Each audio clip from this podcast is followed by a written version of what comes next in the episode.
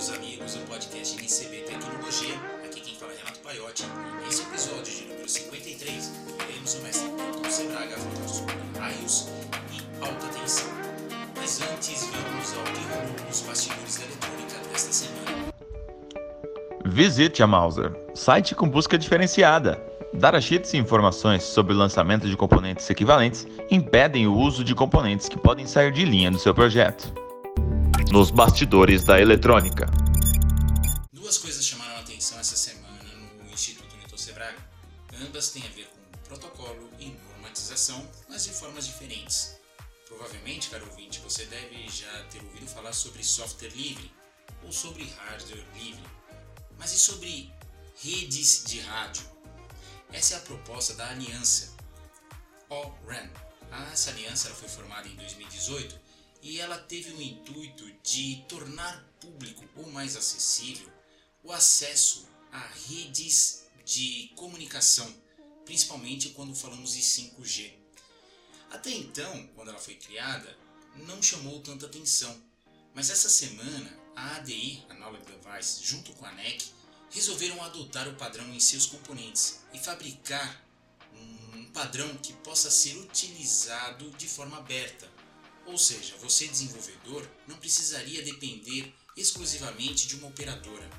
O intuito dessa aliança é tornar ou criar protocolos tanto de segurança como de acesso para que você possa desenvolver seu produto IoT baseado na faixa abaixo dos 6 GHz e colocá-la na rede de uma forma segura e rápida, sem depender de grandes operadoras.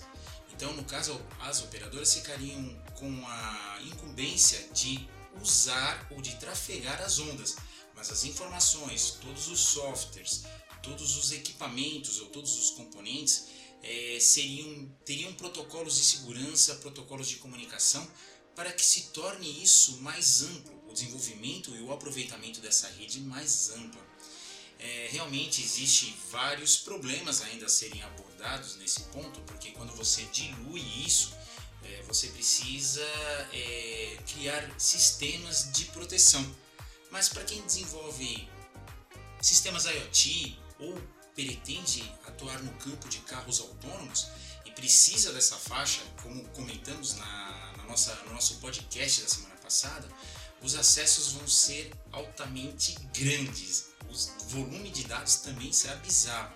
Então precisamos utilizar uma faixa muito com uma, uma banda muito mais ampla para trafegar esses dados e com segurança. Então, a Analog Devices já começa a colocar dentro dos seus é, componentes é, visando o, o, acesso ou visando é, todos os protocolos criados por essa aliança. Então, se você estiver interessado nesse assunto, procure na internet a sigla O-RAN e veja o que pode ser feito, já que você está nesse mercado. A segunda notícia que nos chamou a atenção vem é, da área educacional. Com a pandemia, muitas escolas é, tiveram que fazer o ensino remoto. E quem trabalha com oficinas de tecnologia sabe como isso ficou um pouco prejudicado, ou se não muito prejudicado. Então o que, que acontece? Um grupo se uniu juntou vários fabricantes de kits de robótica e tecnologia e decidiram criar um protocolo, uma regra muito parecido com o que nós fizemos aqui no Brasil com a BNCC, mas só que voltado para a área de tecnologia. Criou algumas regras. A escola que souber aproveitar todo esse conhecimento que a pandemia gerou em termos de acesso remoto e continuar tanto na forma presencial como acesso remoto fornecendo aula e conteúdo, terá um diferencial. Não adianta só quando voltar ao mundo presencial ou do novo normal que as escolas devam abandonar o digital, porque se tornou um material rico e também um acesso muito importante. Mas como é que fica esses laboratórios? Para quem já tem uma certa idade, sabe ou conhece aquelas tradicionais montagens que vinham nas revistas de recortar ou atrás das caixas de cereais onde muitos jovens adoravam cortar aquilo e montar. O Brasil não tem muito recurso financeiro para ficar enviando kits, assim como na Finlândia ou nos Estados Unidos. Porém, aqui no Brasil, creio que seja possível kits de desenvolvimento extremamente baratos baseados naquele modelo de caixa de cereal, onde as escolas podem colocar junto com o material didático, a passo que livros talvez em papel não sejam mais necessários, é, enviar os alunos e a montagem e o funcionamento desse pequeno projeto sirva como nota, já que fazer provas online muitas vezes é, tem aquela tradicional colinha feita no Google. Então eu vejo uma mudança, lógico que nem todas as escolas terão esse, esse tipo de visão, mas as empresas aqui no Brasil que desenvolverem esses kits simples de montar, de recortar e de enviar ao aluno e o aluno filmar o funcionamento ou a montagem, terá um plus na hora de cativar os pais para realizarem as matrículas. Para o governo, também é uma forma bem prática de você imprimir materiais de montagem simples com pequenos fiozinhos, lâmpadas, é, LEDs e pilhas que podem ser enviadas através do correio, por exemplo, e o aluno monta e serve isso como uma prova ou como um método de ensino das pequenas oficinas. Esse foi os bastidores da eletrônica dessa semana e agora vamos ouvir o professor Newton Sebraga falar sobre alta tensão e raios. Palavras do mestre Newton Sebraga. Bem-vindos ao Instituto Newton Sebraga e ao seu canal de podcast sobre tecnologia. Eu sou Newton Sebraga e estou aqui mais uma vez para conversar com vocês sobre assuntos interessantes ligados a tecnologias de todos os tempos e também a ciência a gente fala de física, astronomia, química, biologia e muito mais, tudo aquilo que pode interessar aquelas pessoas que nos acompanham em nosso site. Convidamos a todos a nos acompanhar em nossos canais de vídeo no YouTube, em nossas lives e também ler os nossos artigos técnicos em nosso site. E, eventualmente, se você quer aprender eletrônica, fazer alguns dos nossos cursos, que podem ensinar muita coisa para você se tornar um maker, se tornar um adepto da eletrônica. Hoje o nosso assunto é bem interessante, né? Nesses dias em que de repente nós temos as tempestades que provocam aqueles raios, muita gente fica curiosa em saber como é que eles são produzidos, o que é a alta tensão.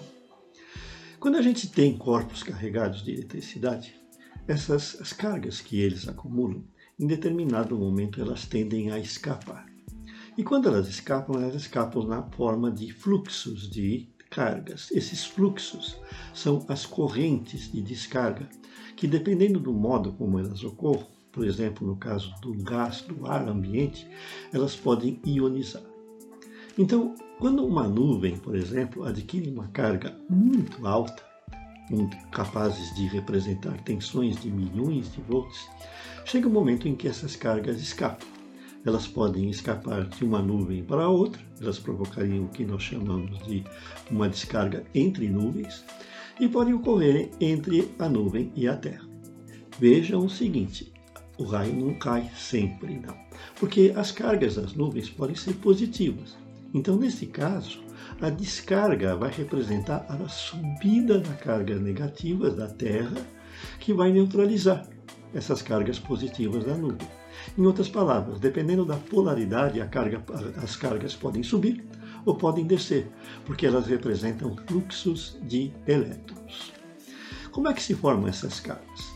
Normalmente, quando a água se evapora, ela fica eletrizada.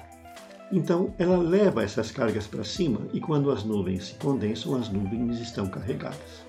As nuvens podem ter diversas partes suas carregadas com cargas diferentes, podem ter nuvens com cargas diferentes. E sempre que as cargas apresentem uma concentração maior, elas tendem a escapar. E normalmente é a umidade do ar que favorece esse escape.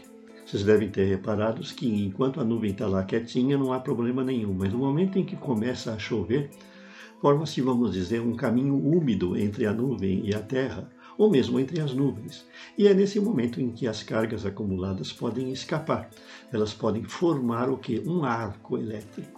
Elas vão formar uma centelha. E essa centelha pode atingir milhões de volts nós temos raios né, que eles podem atingir mais de 100 milhões de volts E esse mês, dias mesmo, eu recebi a notícia que o Brasil bateu o recorde de tamanho de um raio. Esse raio ele alcançou um comprimento de mais de 700 quilômetros, tendo se formado lá na divisa com a Argentina e terminado já no Oceano Atlântico à altura de Santa Catarina, atravessando todo o estado de Santa Catarina praticamente. Vejam então que essas tensões gigantescas que se formam entre as nuvens, elas podem realmente dar origem a descargas elétricas imensas. Só que tem uma coisa, essas cargas elas não são duráveis e ao que, ao que parece, por incrível que pareça, elas não representam grandes quantidades de energia, né? Muita gente pensa em vou criar um sistema que colha os raios para poder gerar energia para minha casa. Né? Não é possível, não é que não é possível. É uma falsa ideia de que os raios contêm muita energia. Na realidade, os raios contêm energia concentrada. Por isso que eles são capazes de uma grande destruição no momento em que eles ocorrem. Mas eles duram fração de segundo. Então, para nós termos energia, em quantidade, nós precisaríamos ter atenção mantida por um longo intervalo de tempo. Assim, se vocês puderem um dia engarrafar um raio, inventarem algum meio de fazer isso, entende? tiverem um, a possibilidade de construir um capacitor que seja colocado num para-raio e consiga armazenar toda a energia de uma descarga, vocês vão ter a surpresa de que ele não vai conseguir alimentar todos os aparelhos de sua casa mais do que algumas horas. Ele não representa tanto energia assim.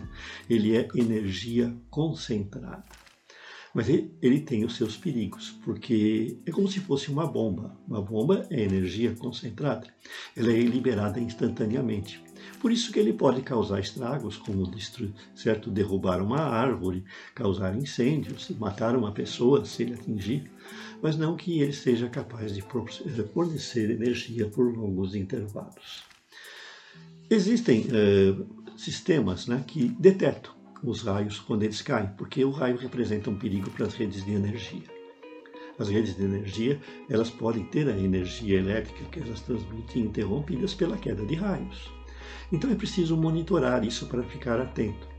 E existem diversas formas. E uma forma interessante que eu já explorei num artigo é que quando um raio está prestes a ocorrer, ele gera uma espécie de sibilo, uma espécie de assobio na faixa de ondas longas. Então, se você monitorar a faixa de ondas longas através de aparelhos direcionais receptores, você pode detectar exatamente onde estão se formando os raios. Se vocês entrarem em diversos sites meteorológicos que nós temos no Brasil, como o Cinemepar, vocês vão lá que tem lá a monitoria de raios que eles fazem por esses equipamentos e lá dá os pontinhos em que naquele instante exatamente estão ocorrendo descargas elétricas, ou seja, os raios. Vejam que a alta tensão ela não é um estudo apenas limitado, por exemplo, às linhas de transmissão, mas ela tem aí um campo na natureza, né, que é a geração do raio de forma natural nas tempestades. Se bem que existam outras fontes que nós já falamos. Por exemplo, até um terremoto pode gerar raios, como nós já falamos em artigos no nosso site. Saiba mais procurando artigos no nosso site. Até mais! Anuncie em nosso site e em nosso podcast. São mais de 17 mil artigos disponíveis e igual quantidade programada, atendendo ao público profissional de seu interesse. Visite www www.newtonsebraga.com.br